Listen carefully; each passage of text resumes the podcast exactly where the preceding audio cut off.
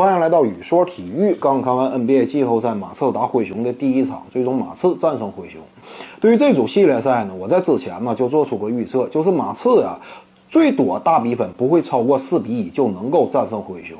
为什么呢？因为两支球队综合实力差距确实非常明显。个人能力这块，马刺队啊。呃，你要说单挑的话，那么有莱昂纳德、阿尔德里奇这两位巨星领袖，除了他俩以外呢，你像帕克、吉诺比利这一干老将，关键时刻也是能够冲锋陷阵的。你要论打团体的话，那么敢问联盟当中谁在团体性打法上能够跟马刺一家呢？恐怕也就只有勇士了。另外，你再比这个阵容深度和对角色球员的运用，恐怕这点呢，咱就不用一对一的对比这个替补球员当中的个人能力，仅仅就说对替补球员发挥他们的特长，让他们在场上打出自己的价值这方面的统帅能力，恐怕联盟当中啊，没有任何一位主教练能够跟波波维奇相比。所以综合来看呢，马刺是全面压制灰熊。毕竟这支灰熊阵容当中，这个黑熊兰多夫啊，他在进攻端的统治力，以及他在防守端因为年龄的日趋增长而逐渐丧失的这个移动脚步，就使得他呢在场上的这个存在感呢，已经远远不能充当当初那样一种黑熊的角色了。虽然说马克加索尔在场上确实攻防两端俱佳，正值巅峰期，他和这个麦克康利呢，两者的组合也颇具威力。但我刚才也提了，综合全面的对对比来看，马刺仍然是死死压住灰熊的。这场比赛呢，虽然说一开始啊，灰熊打得有声有色，通过逼抢式防守让马刺队一时难以适应，但是呢，我们发现叫了一个暂停之后，波波维奇立刻掌控住了局面，扭转了颓势。毕竟对于波波维奇来说呀。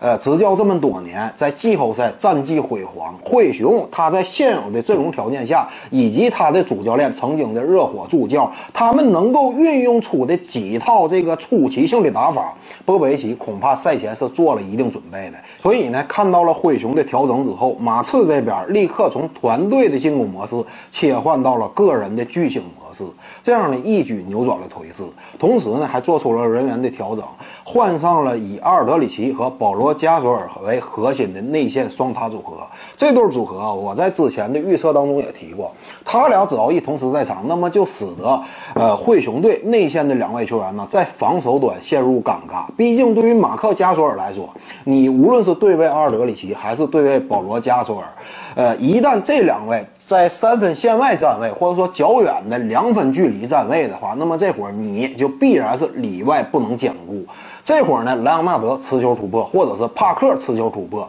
都会对整个的灰熊防线造成严重的这个撕扯，所以呢，整个这个防守局面呢就不可控制了。正是因为这种阵容战略层面的劣势，就使得灰熊呢在接下来剩余的系列赛比赛当中，恐怕很难对马刺带来实质性的威胁了。本场比赛，马克加索尔啊发挥可以说有如神助，而眼睛像加了瞄准镜一般，尤其背身单打，那真是有诺维斯基的风范。但是呢，即便在这种情况下，在灰熊队内两位核心马克加索尔和麦克康利纷纷爆发的情况下，仍然被马刺马刺实时压制。这就说明了马刺这支球队底蕴确实非常深厚，尤其季后赛经验更是其他球队少有匹敌的。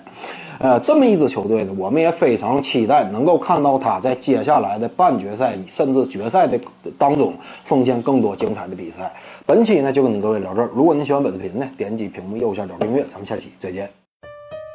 各位观众要是有兴趣呢，可以选择加入徐静宇微信公众号，咱们一块儿聊体育、唠社会。打开手机微信，点击公众号或者订阅号，搜索徐静宇。你要是习惯扫二维码呢，效果也一样。扫到之后点击关注。总览体育，独到见解就是语说体育，谈讲评说无愧于心就是静语漫谈。每天一条语音推送，欢迎各位光临指导。